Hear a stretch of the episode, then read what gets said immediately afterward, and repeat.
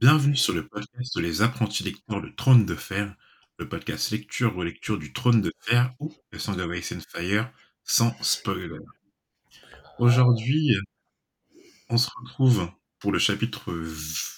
C'est le chapitre 20, soit le cinquième chapitre de Tyrion.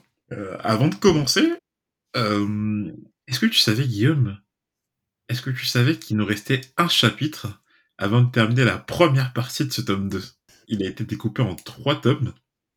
Tu forcément, hein, fallait plus de thunes.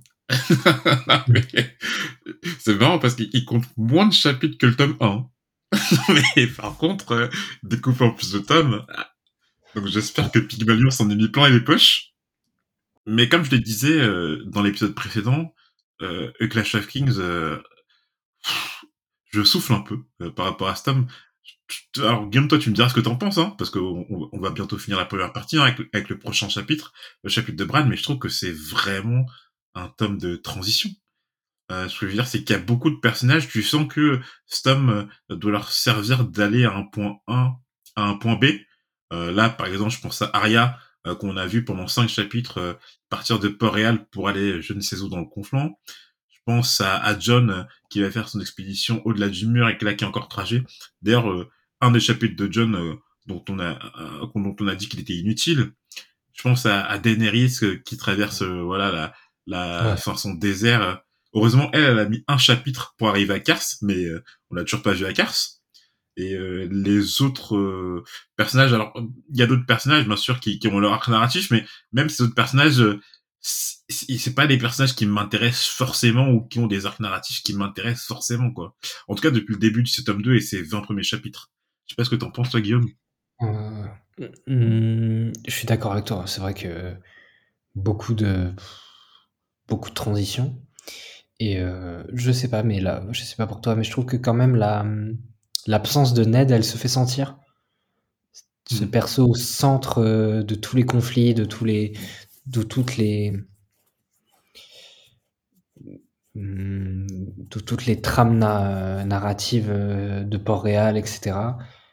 Il y a Tyrion qui remplace un petit peu quand même, qui prend, qui, bah, qui prend la place de main du roi, donc euh, qui, qui compense un peu. Mais Tyrion, est, enfin, je trouve que les chapitres de Tyrion étaient déjà tellement bien dans le premier tome que bon, la perte de Ned, ça se fait ressentir sur euh, sur euh, sur l'action, sur le la trame narrative et l'avancée dans le dans le scénar.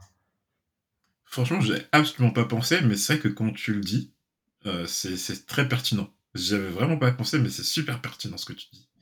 Parce que c'est vrai que même s'il y avait des, des chapitres dans le tome 1 euh, bon, euh, qui euh, soit euh, nous saoulait un peu, soit qui nous intéressait pas forcément. Il y avait toujours un moment où on retournait à Ned qui justement centralisait les intrigues du tome et avec qui on avançait. On avait ouais. le sentiment d'avancer en tout cas ou de partir quelque part et on avait cette part d'intrigue qui revenait toujours sur Ned.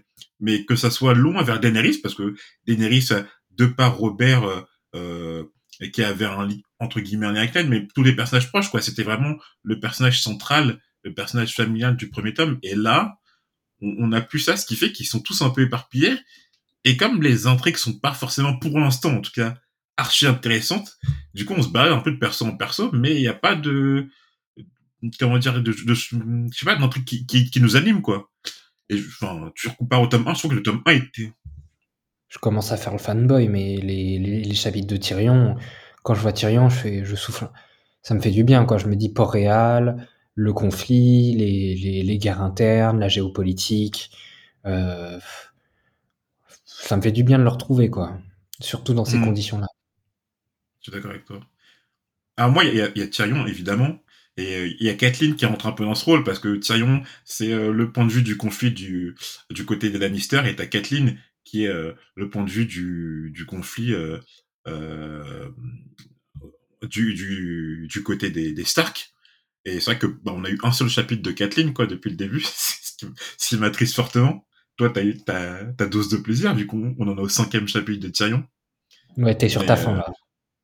Ouais, j'ai envie de retrouver euh, Kathleen. Mais c'est sûr que euh, je trouve que le tome 1 était beaucoup plus solide. En tout cas, le début du tome 1 était beaucoup plus solide que, que ce début de tome 2, quoi. Mm. Mm. À la limite, il y aurait vraiment le prélude que je passerai tout en haut parce que je trouve que le prélude nous en apprend beaucoup et il est, il est vraiment archi intéressant euh, quand on s'y intéresse et quand on, quand on s'y plonge. Mis à part ça, t'as les chapitres de Tyrion, évidemment. Euh, et, et, sinon, euh, voilà quoi. Donc, donc on avance tranquillement. Mais euh, c'est sûr que moi, en tout cas, je, je, je, je l'ai dit, je l'ai déjà dit et je le redis, mais en comparaison des, des autres tomes, Clash of Kings, un peu en dessous on y va pour le chapitre de, de Tyrion, qui était, euh, en tout cas, celui-là, il était, il était vraiment, je trouve qu'il était plaisant, quoi. Mais en fait, dans la continuité, il y avait, jamais vraiment des chapitres de Tyrion qui déçoivent, je trouve. Non, franchement, euh, j'en ai pas en tête, qui déçoivent. Euh... Bon. Mm. Donc, du coup, euh, dans le chapitre, tout d'abord, Tyrion, en fait, il visite la guilde des alchimistes. Euh, ceux qui, on le rappelle, se chargent de fabriquer les 10 000 pots de feu grégeois euh, qu'avait demandé euh, Cersei. Et euh, au cours du chapitre, en fait, euh, il va être convoqué en urgence dans un, par deux personnes, dans un premier lieu, par le commandant du guet Jacelyn Prédo, parce que il y a la venue d'un certain Cléos Frey, en fait, qui va venir annoncer les termes rédigés par Rob qui concernent ces conditions de paix sont difficiles à accepter. Hein. On le rappelle, c'était des conditions un peu, peu strictes. Et puis, euh, dans un second temps, en fait, il va retrouver Cersei euh, dans ses propres quartiers, où euh, une Cersei enragée euh, du fait euh, de la promesse qu'a fait Tyrion à la famille Martel du mariage entre Myrcella et Tristan Martel. Tout cela fait partie du plan de Tyrion qui va trouver les mots pour apaiser sa sœur. Mais ce, qui est important, et, c'est la suite de la masterclass du chapitre 4 de Tyrion, c'est qu'il a réussi à identifier le traître euh, parmi le conseil restreint et la personne à, ne, qui euh, ne pas se fier. Il s'agira donc de Maître Paisel. Merci Guillaume pour ton résumé.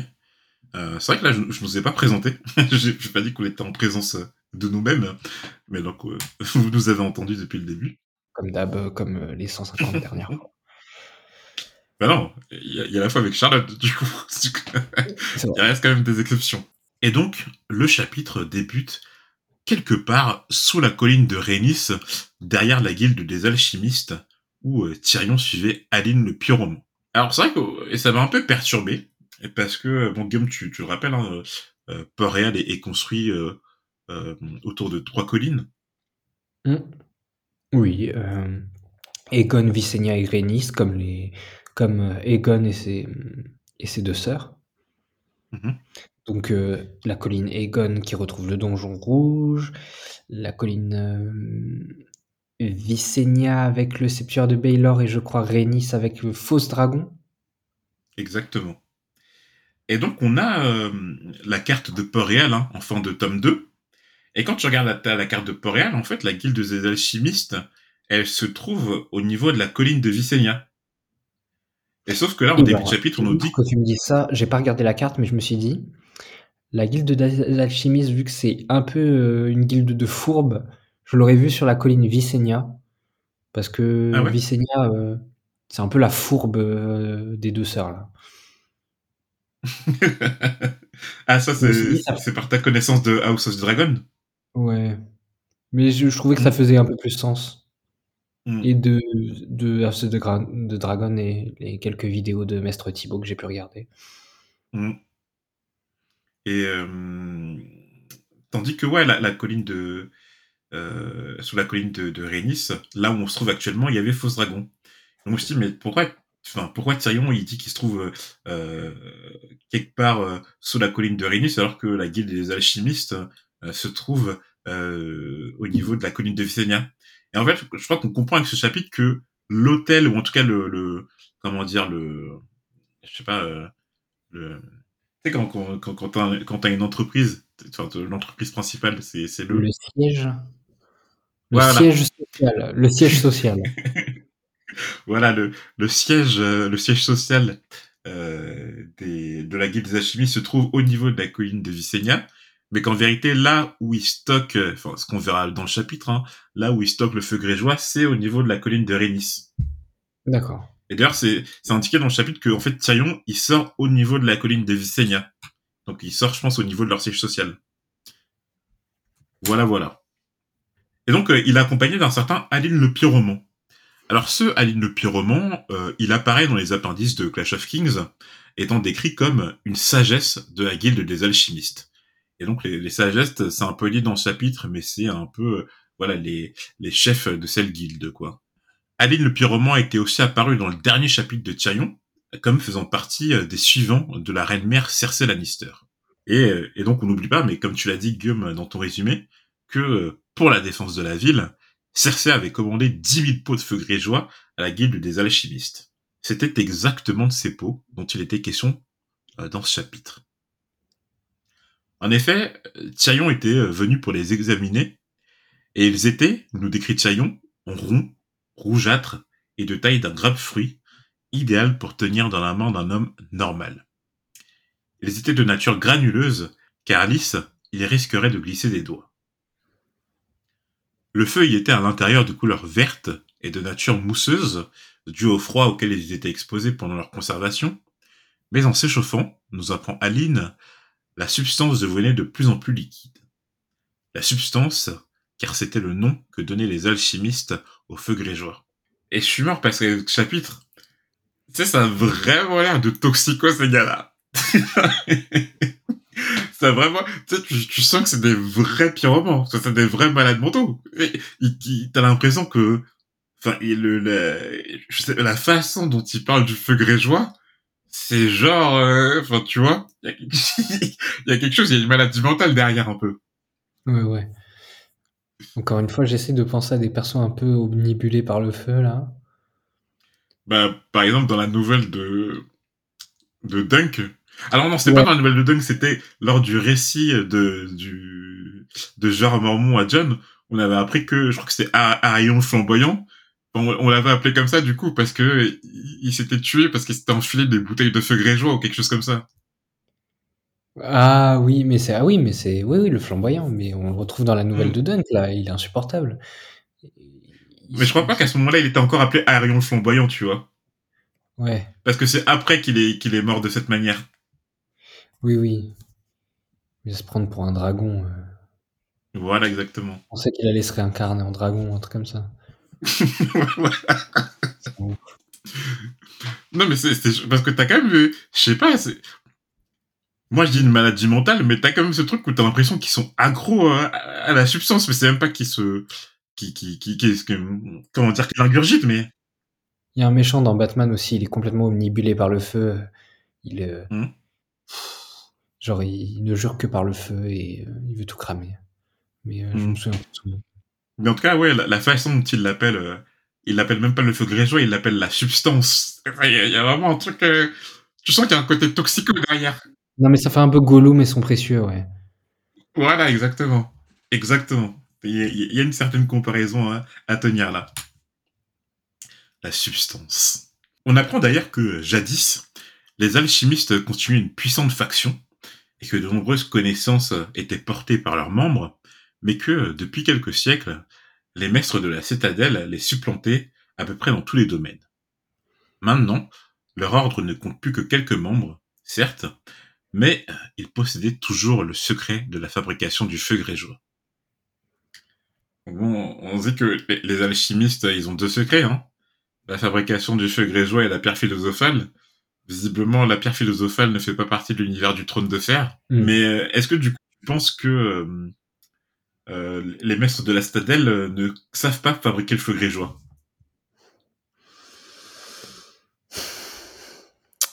ils doivent trouver ça sur PubMed ou un truc comme ça, hein, quelque part marqué. Mais non, à mon avis, franchement, est-ce que c'est un secret si bien gardé, c'est une formule si secrète que ça, au point où euh, à Villevieille, parmi les 10 milliards de bouquins qu'il y a, il n'y a pas une formule de feu grégeois. Ah, c'est dur à dire, hein, mais euh, pour moi, la, la logique voudrait que quand même les maîtres de Villevieille aient au moins quelque part une, euh, une trace écrite de comment, euh, comment faire du feu grégeois, que c'est des savants. Mmh.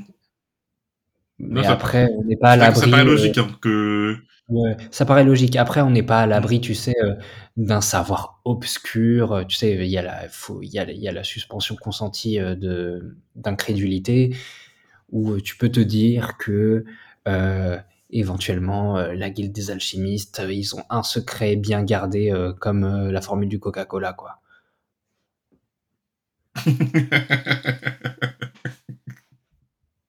ah, je suis à la comparaison. La substance. La substance. D'ailleurs, ça me fait penser, euh, euh quand j'écrivais ce chapitre, en tout cas un des précédents où que je faisais quelques recherches, j'ai retrouvé du coup qui avait le secret de la fabrication euh, euh pour les larmes de lys. En fait, c'était dans le prélude de Clash of Kings par le maître Cressen. Et tu sais, justement, mhm. il s'apprête à utiliser la larme de lys sur Mélisandre. Okay. Et il se dit que euh, le secret il est super bien gardé donc il y, a, que les maîtres de la citadelle qui euh, sont au courant du secret de fabrication. Euh, les maîtres de la citadelle, les 100 visages de Bravos, et en fait, par des... c'est de la simple déduction, mais les alchimistes de Lys. Évidemment, vu que ça vient de Lys, que, que ça vient de Lys. Ok. en fait, il y aurait des alchimistes à Lys euh, qui connaîtraient ce secret de fabrication. Et c'est de là que peut-être tout viendrait. D'accord. Voilà. Par la même occasion, euh, Aline nous révèle que le feu grégeois a l'art de brûler toutes les matières jusqu'à son propre épuisement. Il pouvait même brûler une heure durant. Et Tyrion se remémore alors Tauros de Myre et son épée en flammes qu'il avait dégainé euh, durant le dernier tournoi de la main, et plus anciennement euh, lors du siège de Pike qui suivit la, rébellion de Greyjoy. Et donc là, en fait, en, filigrane, ce que dit Tyrion, c'est que il croit pas que euh, Tauros Zemir dégaine une vraie peu en flamme, mais qu'en fait il utilise euh, du feu grégeois quoi sur ses épées. Et donc Guillaume, toi, t'es plus partisan de quelle théorie? Est-ce que tu penses que Tauros Zemir est, est un vrai servant de Relor et que Relor lui donne une épée en flamme ou qu'il utilise du feu grégeois Comment dire une explication un peu plus scientifique? Je suis, je suis très biaisé, tu le sais bien, avec la série. Mmh. Tu sais, je te l'avais déjà dit que la, religion de Chlore, euh, c'était vraiment le truc en mode. Euh, tu sais, tu signes direct, tu sais, ils te sortent des trucs, euh, tu te dis, ok, d'accord, tu signes direct, il y a des miracles de fou. ouais. Et puis, bon, moi, je. Ouais, t'as déjà vu la série, donc tu, tu répondrais pas forcément à cette question. Ouais, et sachant que, sachant que, alors, pour le coup, je ne sais pas. Mais euh, dans la série, le feu grégeois a une identité visuelle bien particulière, euh, mmh. de par sa couleur verte. Je ne sais pas si c'est le cas dans les livres. Mmh. C'est vrai. Après, on, peut se dire que euh... ça a l'air de marcher avec Mélisandre. Hein. On a vu avec le prélude. Euh, je, ne pense pas que les, je pense pas que les flammes ça lui pose un réel problème. Elle l'a fait le coup de l'épée enflammée avec Azor Ahai, même si euh, tu sens que c'est du gros mytho, quoi, que c'est euh, qu'il y a quelque chose qui va pas, quoi. Avec l'épée qu'elle a sortie, euh, tu te dis mais ça peut pas être l'épée de légende, quoi. Arrête, c'est une vieille épée cramée qui qui valait plus rien une fois qu'elle a sorti, qu'elle a fini son tour. C'est vrai. Après, il y a une certaine dichotomie, c'est-à-dire que encore que Mélisandre puisse sortir des flammes avec la religion, avec une certaine magie, moi ça me paraît pas du tout déconnant. Enfin, je dirais, elle est bien arrivée à tuer Crescent de sa, enfin, de manière magique dans le prélude. Mais c'est vrai que les, enfin, que Stannis représente Azor Ahai, etc. Là, c'est autre chose. Là, on est bon. Mais en tout cas, Tauros de Myr, euh, c'est possible que que ça que ça vienne vraiment d'Urlor, comme c'est possible que ça soit un vrai mytho et qu'il utilise du feu grégeois, quoi. Mais je pense que les gens comme tu dis, je pense qu'il y a une identité visuelle. Il faudrait jouer. On voit que c'est une flamme de couleur verte. Peut-être que les gens l'auraient remarqué. Donc c'est donc si Tyrion y pense, c'est que peut-être, euh... bah, je sais pas. Faudrait voir avec la suite. Hein. Mm. Là, Tauros de Myr, euh, on l'a pas encore rencontré. Enfin, si on l'a rencontré, mais voilà quoi. C'était lors du, enfin lors de la scène, enfin lors, du tournoi de la main déjà et lors de la scène où justement Eddard envoie euh, Beric Dondarion et donc accompagné par Tauros de Myr dans le conflit avec Valkyrie des Kirigor Clegane, mais je veux dire, on l'a pas encore vraiment rencontré, quoi. Ouais. Donc à voir. Et euh, bon, les connaissances sur le feu grégeois continuent d'affluer dans ce chapitre. Non, parce que là, vraiment, il nous balance tout sur le feu grégeois. Il dit, ça fait ça, ça fait ça, ça fait ça. Comme ça, on a toutes les infos. On sait exactement de quoi il en retourne. Mais euh, la manière dont Aline Le Pyroman parle, moi, ça me fait kiffer. Le mec, il est en transe quand il parle du feu grégeois. Je le vois avec des yeux vitreux, il dit ah, la substance, si vous connaissez tous les effets de la substance. Un toxico. Oui. Il tape dans la marchandise, lui. Et donc, on apprend que euh, plus les pots grégeois étaient anciens, plus ils étaient puissants, mais aussi plus versatiles. D'ailleurs, les... On dirait du, du, vinaigre de Modène, tu sais, genre. Euh, dans des, tu sais, le vinaigre de Modène, en gros, euh, c'est du vinaigre et plus il, a, plus il vieillit, plus ils le mettent dans des. Ils le changent de baril et ils le mettent dans des barils, dans des fûts différents, tu sais, plus ou moins vieux, pour lui mettre des arômes différents et c'est pour ça que ça coûte aussi cher. C'est genre mmh. les, les vieux secrets de fabrication. Et... Moi, ça me fait rire quand même que Martin y pousse euh, le délire des fabrications avec, euh, tu sais, en s'inspirant d'un peu de procédés de fabrication de, de vin, mmh. de trucs. Euh, les pots, les pots vieux. c'est dans les vieux pots qu'on fait les meilleures confitures, comme on dit. Mmh. D'ailleurs, les pots les plus anciens, qui datent de l'époque du roi fou Eris II, étaient conservés plus en profondeur dans la cave. Le roi fou avait d'ailleurs eu la fantaisie de leur donner la forme de fruits, et euh, ils étaient à présent, d'après Aline, plus mûrs que jamais. Euh, là, là, on est vraiment dans... là, c'est autre chose. là, déjà, le roi fou, tu sens le soupçon de folie, là, qui a glissé. il leur a donné la forme de fruits. Moi, j'imagine des grenades, j'imagine des bananes. Allez-y, balancez les fruits. C'est le mec complètement fou, tu vois. Allez-y, donnez-moi un ananas.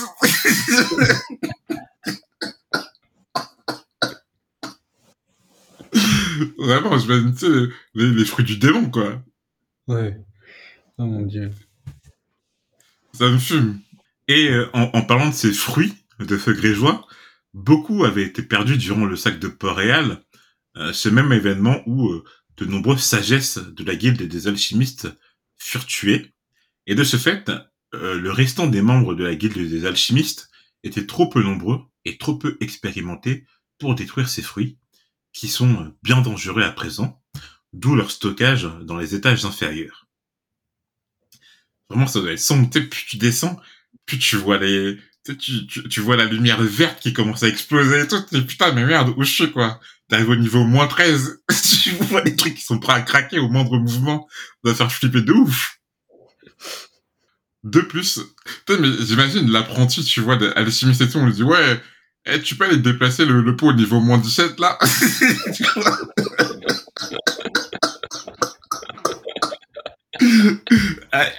Allez, pour la formation, tu vas me chercher la banane au niveau moins 23. Fais bien attention, hein, parce que ça fait depuis 23 ans qu'elle existe. Euh, je suis pas sûr en ça. Hein. De plus, on avait perdu la localisation de beaucoup euh, euh, de ces fruits de feu grégeois, et ce n'est que l'année dernière qu'on en a découvert 200 dans les souterrains du septuaire de Baylor.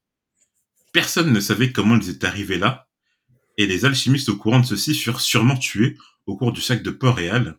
Aussi, euh, les alchimistes actuels procédèrent alors à leur déménagement aux côtés de ceux qui étaient déjà entretenus euh, dans les niveaux inférieurs.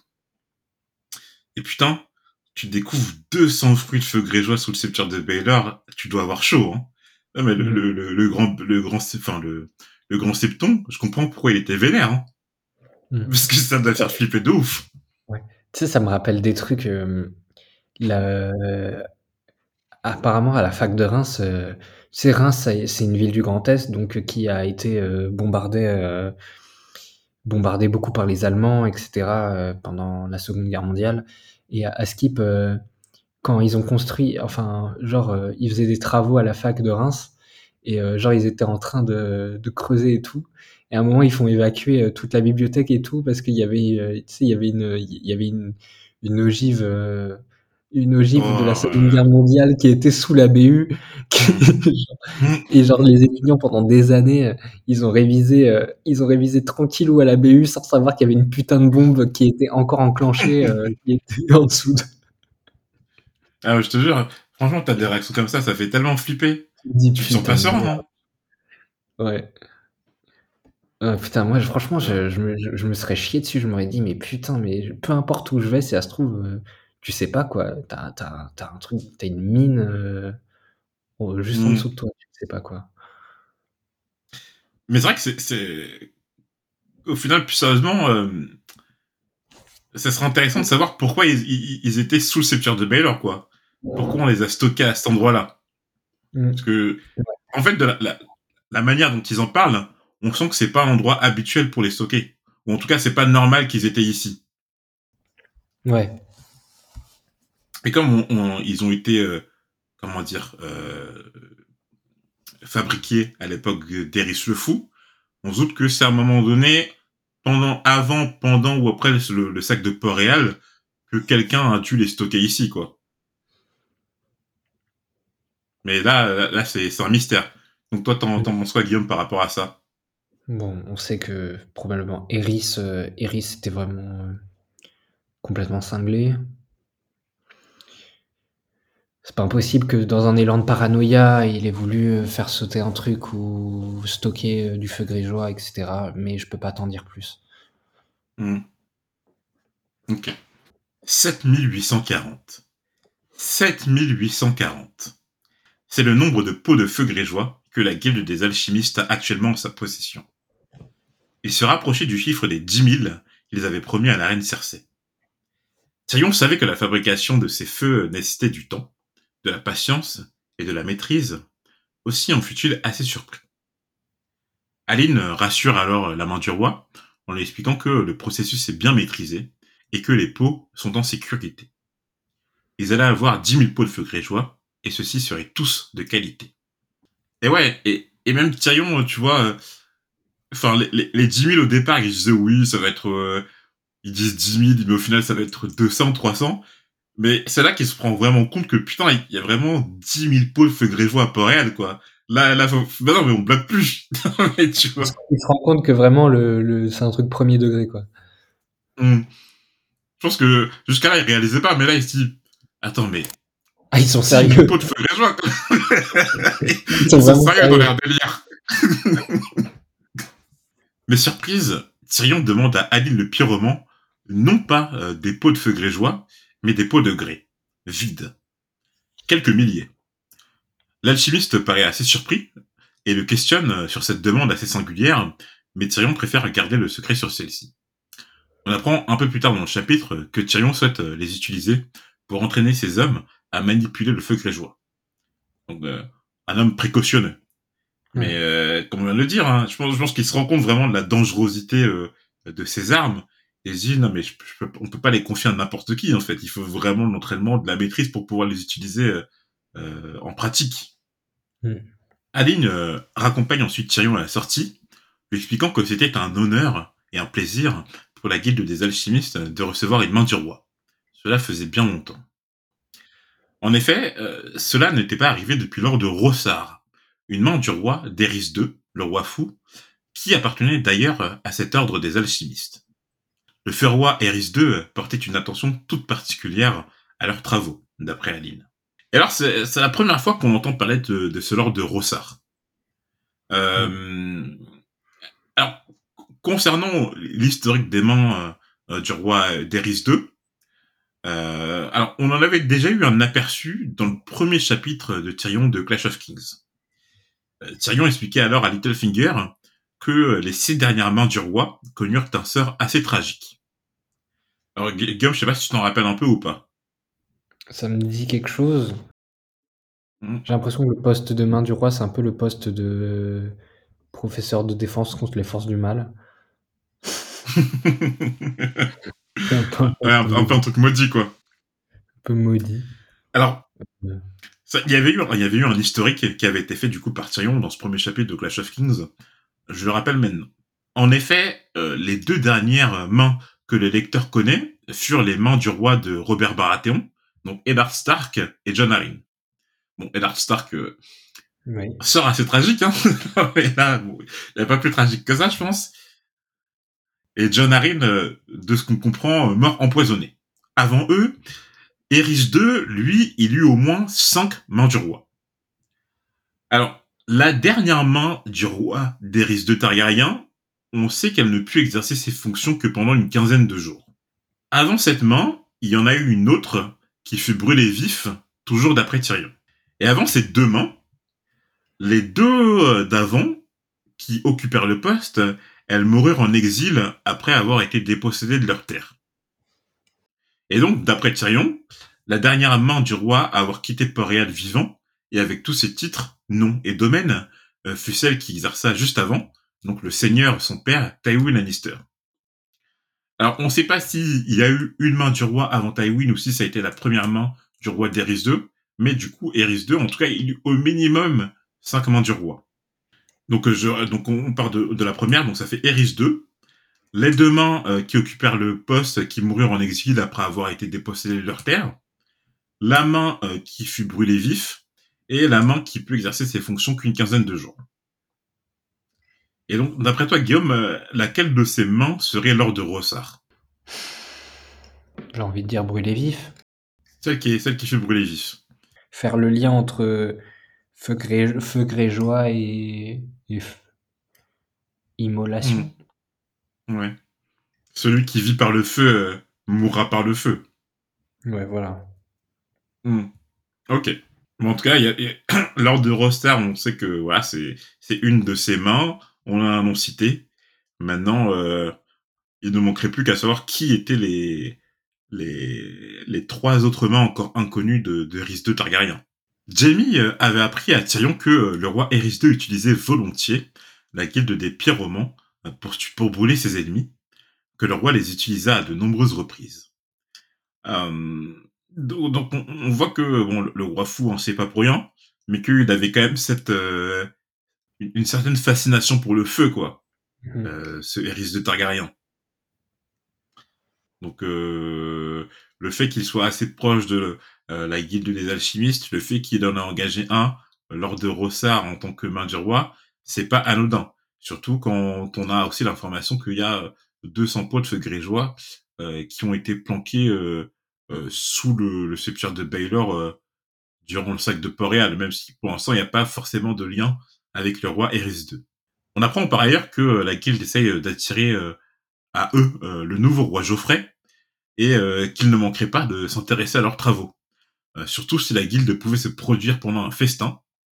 Et euh, Tyrion se dit en aparté que euh, c'est une raison supplémentaire pour euh, les éloigner de Geoffrey. De plus, sur conseil de Tyrion, on avait interdit tout banquet jusqu'à la victoire définitive. Et il serait malaisant de banqueter tandis que le peuple meurt de faim. Et même à la proposition d'une démonstration privée des alchimistes au roi Geoffrey, Tyrion se montra quelque peu circonspect. Son neveu avait déjà une fascination morbide pour les duels à mort, pas besoin d'y rajouter euh, les bûchers et les immolations. Mais c'est vrai que tu sens que si Geoffrey il, il- il avait comment dire euh, une, une démonstration du feu grégeois, tu sens que euh, voilà quoi, ça finira pas bien. Ouais. C'est vraiment le genre de mec et tout, tu sens qu'il fera des dégâts avec ça quoi. Ouais, ouais, tu sens le, tu sais, tu sais, le mec un peu toxico à qui tu, tu fais tester une nouvelle cam, là, c'est pas le, Hmm. c'est pas le bon temps. Vraiment, c'est, il tenterait des expériences. Oui, oui, appelez-moi la guilde des alchimistes, là. Je veux bien voir si le feu grégeois, ça marche sur une jambe, deux jambes. Ou tu sais, tu sais, tu sais, Geoffrey, je crois qu'on avait vu, il, il a, il a fait des choix, genre en mode, par rapport à un, je crois que c'était un, un barde qui avait chanté une chanson, euh, je, sais plus par rapport à quoi. Il avait dit, ouais, soit on te coupe les doigts, soit on te coupe la langue.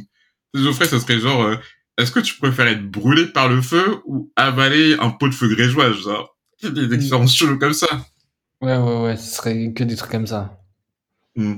Tyrion regagna la sortie, le tout accompagné de euh, sa garde personnelle formée par les membres des clans des montagnes. Leur allure effrayante n'était pas euh, de refus ces jours-ci. Euh, des révoltes avaient encore éclaté près du donjon rouge. Le peuple avait faim et était en colère. C'était la deuxième fois qu'on entend parler de ces révoltes, hein, Guillaume. Euh, une euh, qui avait eu lieu durant le dernier chapitre de Sansa, et où elle en avait profité pour aller rejoindre Donto Solard dans le bois sacré de Donjon Rouge. Et donc euh, cette révolte là actuellement.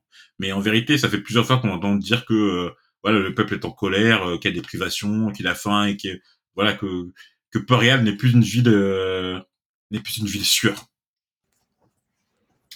Braun, leur être noir de cheveux et de cœur, l'attendait. Braun lui apprit que Jacine Prédo, le nouveau commandant des manteaux d'or, le réclamait d'urgence tandis que Cersei le convoquait. Seul Cersei se permettrait d'utiliser ce terme. Dans la citadelle de Mégor. Tyrion choisit d'aller voir le capitaine des manteaux d'or en premier, euh, car euh, plus Cersei attendait, plus elle enrageait, et plus la rage la rendait idiote. Jacqueline Prédo, qu'on surnommait main de fer, attendait euh, la main du roi devant une poterne. Il était accompagné d'un invité des plus importants, Cléos Frey.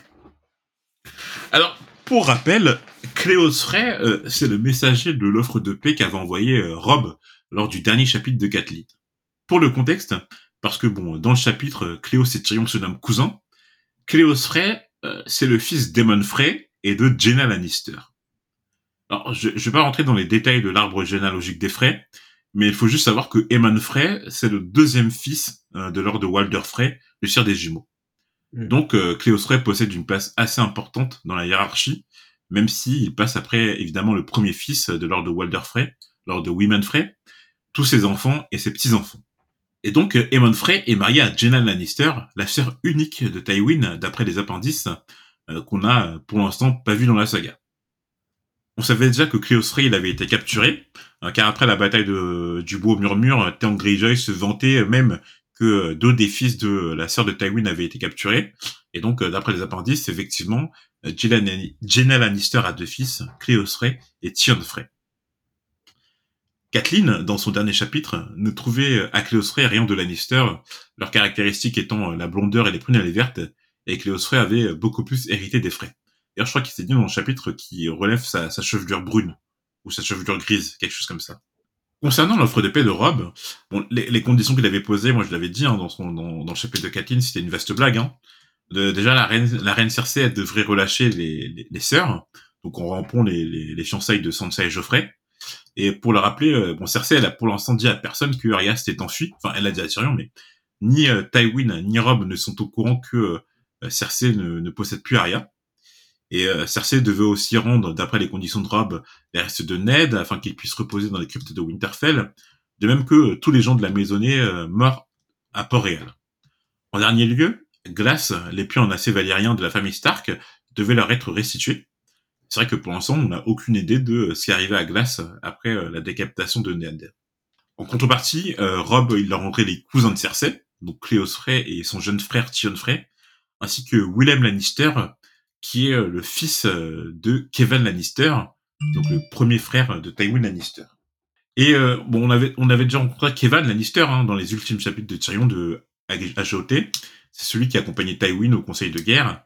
Et d'ailleurs, Lancel Lannister, un des écuyers du feu roi Robert, rencontré au cours du premier tome, est son fils. Donc, Willem Lannister, que Rob voudrait relâcher, est le petit frère de Lancel Lannister. En dernier lieu, euh, Rob voudrait que Tywin relâche tous les prisonniers de la bataille de la Verfurque en échange de tous les prisonniers que Rob a fait euh, lors de la bataille du Beau Murmure, excepté évidemment euh, du régicide Jaime Lannister. Et bien sûr, il informe également Cersei que le Nord est également est désormais un royaume libre et indépendant comme par le passé. Donc grosse offre de paix, des conditions bien dégueulasses impossible à accepter évidemment. Avant de discuter de l'offre, Tyrion enjoint par gentillesse son cousin à se reposer, et Cléos lui apprend, euh, même si Tyrion devait déjà s'en douter, que le conflit est ravagé par la guerre. Les seigneurs riverains brûlent leur propre récolte pour affamer les Lannister, tandis que les hommes Lannister incendient chaque village croisé et exterminent toute la population. Moi, franchement, je me rends pas compte, mais franchement, l'ambiance dans le conflit, elle est sombre. Hein. C'est carrément, tu te dis, putain, si, si t'es pas protégé par une forteresse. Euh, non, non, non, c'est. C'est un enfer, c'est l'enfer sur Terre, hein, le, le conflit en ce moment. Hmm. Concernant l'offre, Tyrion n'allait évidemment pas accepter les termes posés par Rob et renverrait Cléos avec ses propres conditions, après en avoir discuté avec la reine. Et ces échanges étaient même une aubaine pour Tsayon, car il utiliserait ce temps perdu, euh, bon, parce que jamais ni lui ni Rob n'accepteraient une offre de paix, pour laisser euh, Sir Stafford Lannister entraîner et lever sa nouvelle armée. Alors Stafford Lannister, euh, bon lui, il était déjà évoqué euh, la première fois dans le premier chapitre de Kathleen de Asaoka, où Brendan Tully apprenait justement à sa nièce Kathleen que Stafford était en train de lever une armée. Et d'après Brendan, il n'était pas très futé, ce Stafford Lannister. Cependant, il aurait un fils, Daven Lannister, qui serait vraiment redoutable. Bon, Stafford Lannister, il apparaît aussi dans les appendices de la GOT Ahsoka comme étant le frère de euh, Lady Joanna, euh, l'épouse décédée de Tywin Lannister, euh, morte en accouchant de Tyrion. Tyrion, se rendant au Donjon Rouge, assista à un spectacle des plus divertissants. Un frère mendiant criait aux passants « Corruption !» que la comète rouge représentait le fouet du père, et tout cela à cause des incestes commis dans le Donjon Rouge et de leurs fruits, siégeant sur le trône tout cela conseillé euh, par le son du pipeau d'un petit sens démoniaque. Et ça fait trop Bon, du coup, évidemment, on comprend que c'est l'inceste de euh, Cersei et de Jamie qui a engendré Geoffrey et donc conseillé par Tyrion. Mais donc la lettre de Stannis, là, elle a fait le tour du royaume et même le petit peuple est au courant hein, de, ces accusations qui sont fondées et véridiques. C'est la première fois qu'on se rend compte que, que l'information a bien circulé et que et que il y a une partie du peuple quand même qui y croit quoi. T'as pas besoin de preuves. Euh, tu diffuses une fausse, enfin là c'est une, vraie info, mais tu diffuses une info sans preuve, sans rien. L'idée, elle, euh, enfin rien que l'idée, euh, ça suffit pour convaincre en fait. Hein. T'as pas besoin de beaucoup de choses. Une info et mmh. c'est tout. quand, quand j'y pense, c'est vrai qu'on n'a on a absolument pas parlé de, du rôle de la presse, hein, pour l'instant, dans le trône de fer, mais je suis même pas sûr que l'imprimerie existe pour l'instant, tu vois. Je crois qu'ils sont encore euh, au, stylo et au papier, quoi. Donc c'est vrai qu'il n'y a pas de, forcément de diffusion de journaux, ou trucs comme ça, de tracts, euh, tu vois ce que je veux dire, dire la, la, presse n'a pas un rôle dans l'univers du trône de fer. Non. En même temps, je suis pas sûr qu'elle serait très indépendante. Hein. Ouais. Non, t'as pas de gazette du sorcier, un truc comme ça. Ouais. Mais bon, ce qui, fait évidemment rire, c'est le, surnom qu'attribue le frère mondial à Tyrion. Euh, le petit singe démoniaque.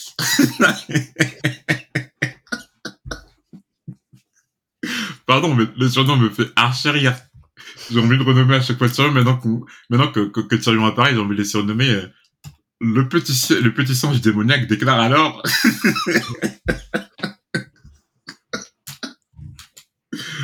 Il joue du pipeau en plus, putain. D'ailleurs, ça me fait penser, tu, tu vois, euh, Jacqueline en vérité, dans, dans les, en, en VO, il s'appelle, euh, il s'appelle Jacqueline Bywater. Mais en fait, je pensais pas que ça avait un lien avec vraiment l'eau, quoi. Mais juste, tu vois, Jacqueline je, j'avais jamais fait le lien avec l'étymologie. Mais en fait, ouais, c'est Jacqueline Bywater, Jacqueline Prédo. Ça me fait penser comme dans Harry Potter, où dans le tome 2, t'as le, le love, le love interest de Percy, qui s'appelle euh, Penelope Dauclair. en fait, son nom VO, c'est euh, euh, Penelope Clearwater. Mais tu sais, tu dis, il y, a des noms, enfin, Clearwater, Clearwater et, et, Dauclair, quoi. Mais il y a des noms, si jamais tu vérifies jamais la VO, en fait, tu comprendras jamais leur étymologie. Tu, tu te dis, bah, c'est des noms, c'est des noms communs, quoi, Dauclair. Ou là, Jacqueline Prédo, quoi. Alors qu'en vrai, il y a une vraie étymologie derrière. Ouais, ouais, c'est vrai. Je sais pas l'intérêt de de l'intérêt de vraiment traduire comme ça, euh. pourquoi Stark pourquoi la Stark et Lannister n'a pas besoin de traduction et euh, Bywater a besoin d'une traduction, tu vois? Ben, en soi, je pense que Stark et Lannister, il y a pas de tu vois, il y a pas forcément de de de lien étymologique, genre, c'est juste des noms.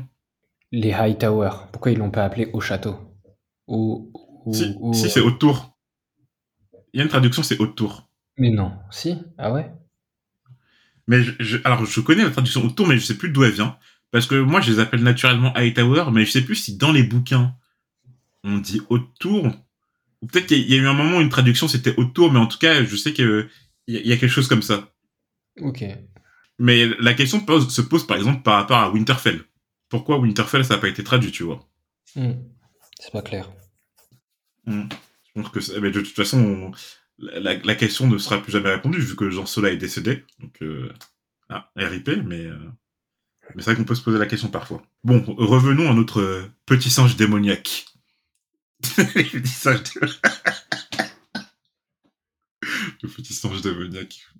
Bon, euh, en, la, la, la, comète rouge et euh, le, le, qui représente hein, le foie du père, c'est aussi de la faute des grandes dames qui s'accouplent avec des bouffons, euh, mettant au monde euh, des monstres. Et donc ça, euh, c'est en rapport avec justement la rumeur qui avait fait courir. Tu sais, c'est Littlefinger qui avait fait vouloir, qui avait fait courir une rumeur en revanche de celle envoyée par Stannis, disant que Lady Célise, en fait, elle s'était accouplée avec euh, euh, Patchface, euh, Bariol, et que ça, ça, ça avait engendré justement ce, la petite fille là. Comment elle s'appelle encore? La fille de Stannis. Euh... Chez non. Chez, Putain. La fille de Stannis et Célise. Shoren. Shoren, ouais. Oui, parce que Shoren, on, on rappelle, elle, elle, a la. Comment s'appelle encore la, la gris. La... C'est pas une grisaille, mais. Euh... Bref, elle, elle, a une sale maladie, quoi, qui lui recouvre euh, la face. Dragon Scale euh, en anglais. Hum. Et euh, tout, tout, cela euh, pour le prêtre mendiant, tandis que le grand septon s'empiffre pendant que le peuple a faim. Donc euh, on, a, on, a, une notion que le, grand septon, bon, il a l'air pas très euh, pas très droit euh, sur les sur ses principes en tout cas, et que euh, il, on, on, dit pas qu'il est corrompu, mais en tout cas tu sens que voilà quoi, c'est un peu comme Gérard Larcher, genre un président du Sénat, un grand septon qui qui est à l'aise dans son poste, quoi.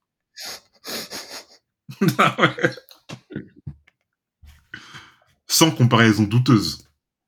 Non, non. Heureusement, heureusement, euh, ce frère mendiant semblait avoir plus de détracteurs que de fidèles, au grand soulagement de Tyrion. Donc c'est un peu en réponse à ce que tu disais, Guillaume, hein, c'est que malgré le fait que justement on diffuse ces informations, bon, le, le peuple est pas complètement, euh, tu vois, en accord avec celle-ci, et, et pour l'instant, euh, alors les, les nie pas frontalement, mais tu vois, ils sont pas non plus euh, dans une revendication en disant il faut les virer, c'est la vérité, ce que ce qui est en train de ce qui ce qui est en train de dire, etc. Tu vois. Ouais. Tyrion arriva enfin dans ses appartements où l'attendait Cersei. Elle était furieuse après Tyrion, lui qui avait prévu d'utiliser Myrcella comme une simple marchandise. Le stratagème de Tyrion euh, du dernier chapitre avec nous portait ses fruits. Il ne fallait plus qu'attendre pour la révélation du traître. Tyrion apprend très rapidement que Cersei se figure qu'il compte envoyer Myrcella à Dorne, épouser euh, Tristan Martel. Alors, comme tu l'as dit, Guillaume, hein, du coup, euh, on peut clairement savoir qui est le traître. Hein. Ça renvoie ouais. euh, à Maître Paisel. Mmh. Exactement. Sans grande surprise pour ma part. Hein, je, je... Ça fait un moment qu'on le sent que Maître Paisel, c'est un peu un suceur. Mmh. Oui, on, en plus on l'avait déjà, on l'avait déjà évoqué euh, plusieurs fois même que euh, quand tu vois qu'il était, qu'il se rangeait beaucoup du côté de Lannister, qu'il avait pas l'air d'avoir un esprit très, euh, comment dire, merde, comment, impartial quoi. Mm. Et donc pour pour revenir sur sur l'incident du traître, hein, on se rappelle que justement Tyrion avait fait croire à Littlefinger qu'il allait envoyer Myrcella, je crois, euh, aux, aux Zerriers pour se fiancer avec euh, Robert Harrin et euh, attirer la sympathie de, de Lady euh, Lisa Harrin, quoi. Mm. Passant sur sa colère, Tyrion lui explique le bien fondé de ce plan. Que Myrcella est encore jeune, 9 ans, et que le mariage est prévu pour ses 13 ans révolus. D'ici là, donc pendant 4 ans, elle serait sous la protection du prince de Dorne, Doran Martel. De plus, Tyrion comptait euh, euh, la faire accompagner par sœur Aris du Rouvre, dont on a quelque peu parlé depuis le début euh, de la saga et du podcast. Alors du Rouvre, euh, c'est un garde qui euh, est apparu euh, tout à fait capable aux yeux de Ned dans le tome 1, et Sansa trouvait que c'était un garde assez courtois, le seul d'ailleurs avec qui elle pouvait avoir une conversation depuis la mort de son père. Donc ça serait une vraie perte hein, pour Sansa vu que ça a l'air d'être le seul garde sympathique de la garde royale. On rappelle aussi que euh, qu'en plus de Myrcella, Tyrion voulait offrir à Doran Martel un siège au conseil restreint, des châteaux dans les marches de Dorne, appontons dans ce chapitre, et surtout l'assassin d'Elia Martel, la sœur de Doran Martel, Gregor Clegane. En conclusion, pour Tyrion, Doran Martel était trop un homme d'honneur pour que Myrcella soit en danger. Pour Cersei, l'offre de Tyrion est excessive, et lorsque Tyrion se met en colère, déclarant qu'à sa place, elle n'aurait pu offrir euh, que le fruit de ses cuisses, Cersei le gifla, le menaçant, comme Eddard Stark, qu'un bout de papier de leur père où était écrit que Tyrion était la nouvelle main du roi ne signifiait rien du tout, comme le testament de Robert. Tyrion se rassure alors. Il avait le guet en sa possession, Bronn, les clans des montagnes et de nombreux reîtres engagés, contrairement à Ned. Il devait alors être plus en sécurité. Avec sagesse, Tyrion répliqua alors à, Cersei De quelle sécurité te flattes-tu que jouerais à Merciella si par hasard Port-Réal tombe? Cersei se mit à sangloter suite à ces mots. Tyrion était abasourdi, il n'avait plus euh, vu sa sœur en pleurs depuis leur temps d'enfance. Donc c'est là que je crois qu'on l'avait déjà dit, hein, je crois qu'en parlant de la confrontation entre, euh, entre Ned et Cersei, mais Cersei, une de ses faiblesses, en tout cas, ce, à quoi elle tient vraiment, c'est vraiment ses enfants, quoi. Ouais, bon, ça on le sait, hein. on le sait très clairement. Cersei aime profondément ses enfants et, euh, et les protège enfin, de, de toutes les manières.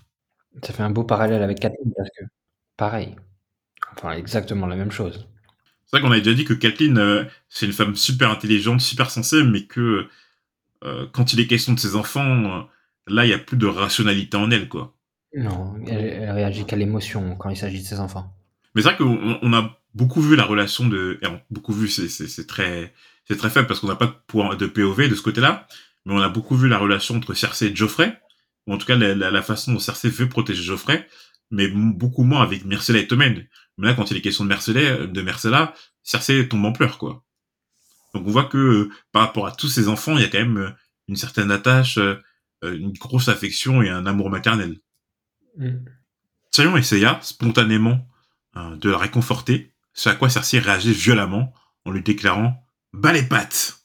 Cela n'aurait pas dû le blesser, mais ces mots le blessèrent plus précédemment qu'il n'aurait pensé. Donc toi, t'en, penses quoi, Guillaume, par rapport à cette phrase? Hmm, Tu sens que Tyrion, quand même, quelque part, au fond de lui, il, a, il regrette une chose qu'il n'aura jamais eue, c'est une, c'est une belle relation avec sa sœur, une famille unie. En fait, peut-être à l'exception de Jamie, avec qui il arrive à connecter un peu, c'est, euh, il regrettera toujours de, de, enfin, il, ne se sent pas à sa place parmi les Lannister, c'est très clair. Hein. Mmh. Et euh, le fait qu'il mmh. soit rejeté par sa sœur, euh, enfin, quelque part, il fait le, il fait le beau, comme si à, à accepter son statut de, de nain et tout, et peut-être chose, chose que je pense qu'il a quand même assez bien géré, mais que au final il aura toujours des, il aura toujours des situations où il sera blessé, quoi. Mmh.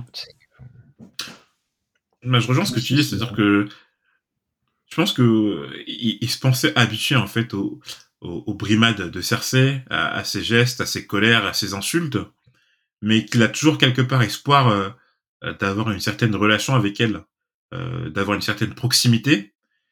Et, et je trouve que ça, c'est assez violent. Je pense que c'est valable pour euh, Tywin aussi. Et c'est quand même assez violent ce que lui dit, euh, ce que lui dit Cersei, c'est-à-dire bas les pattes. C'est-à-dire, euh, elle le traite tel, un, tel, un, animal, quoi. C'est-à-dire, bas les pattes, ça, ça renvoie un peu justement à la description du, du, frère mendiant, petit singe démoniaque. Et quand, quand, quand a, entendu cette métaphore de lui, il, en a même rigolé quand c'était le frère mendiant.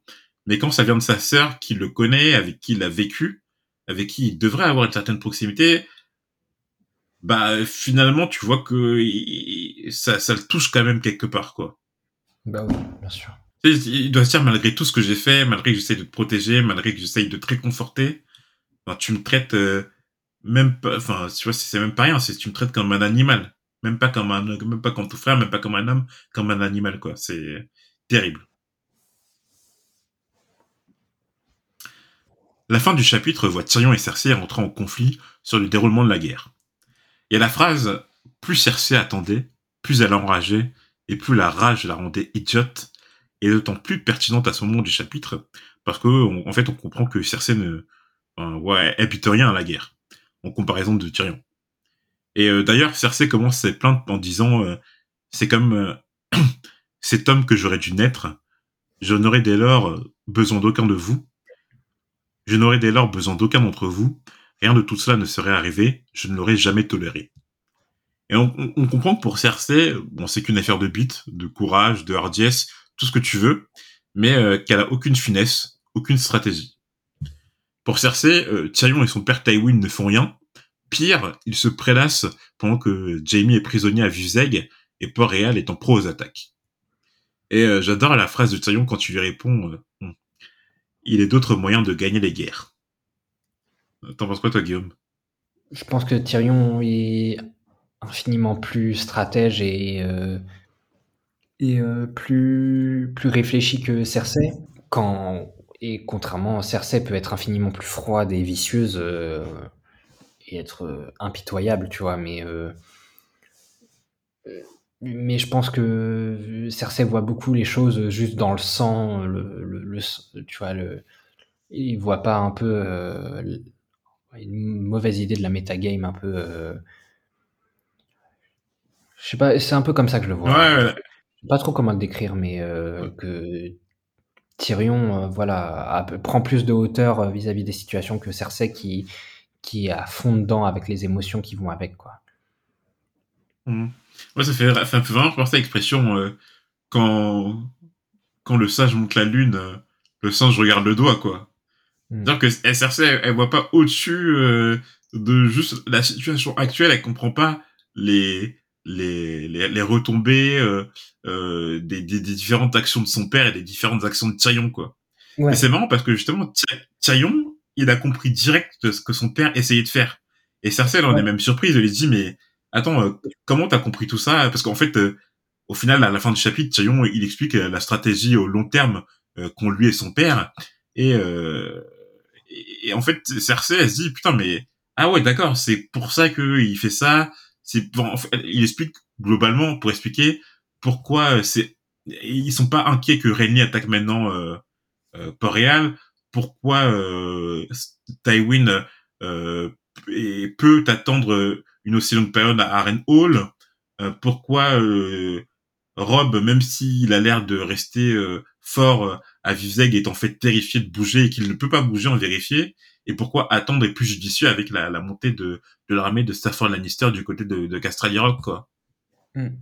Et euh, c'est marrant parce que quand tu dis ça, euh, j'ai le sentiment que Tyrion, euh, c'est de, de fait le, le, fils le, moins considéré par Tywin, mais en même temps, c'est celui qui lui ressemble le plus en termes de stratégie et de. Enfin, c'est c'est celui qui comprend le mieux ses stratégies, euh, qui, euh, tu vois? Ouais, ouais. Non, mais c'est vrai que par exemple, Jamie a été évoqué, et Cersei disait que si c'était Tywin qui était emprisonné, Jamie, il serait pas resté là sans bouger. Et, euh, et Tyrion, il se dit en aparté, ouais, mais Jamie, il aurait niqué son armée plusieurs jours, plusieurs semaines, plusieurs mois à Vizeg, et en fait, il aurait perdu la guerre tout simplement, quoi. Mm. Mais comme tu dis, c'est Tyrion qui comprend le mieux la psyché de Tywin et, ses stratégies guerrières. Donc euh, à la fin du chapitre, euh, Cersei semble assez rassurée et euh, assez mûre aussi pour consentir au mariage de Myrcella avec Tristan Martel. À voir si, à si ça se vérifie qu'elle accepte vraiment, mais en tout cas Tyrion il, en a, il en a l'air assez sûr. Voilà, voilà. on a terminé pour ce chapitre. J'espère qu'il vous a plu. Il était assez long, assez conséquent, mais aussi assez intéressant, je trouvais. Donc, un, chapitre assez plaisant de Clash of Kings. Mm. On vous retrouve la prochaine fois pour un chapitre de Bran et le dernier chapitre de la partie 1 sur 3 de la version française de Clash of Kings. Et, euh... et ouais, on vous dit à la prochaine. Hein. Bien sûr, les réseaux sociaux, les commentaires, les retours, tout ça, tout ça, mais surtout à la prochaine. À la prochaine.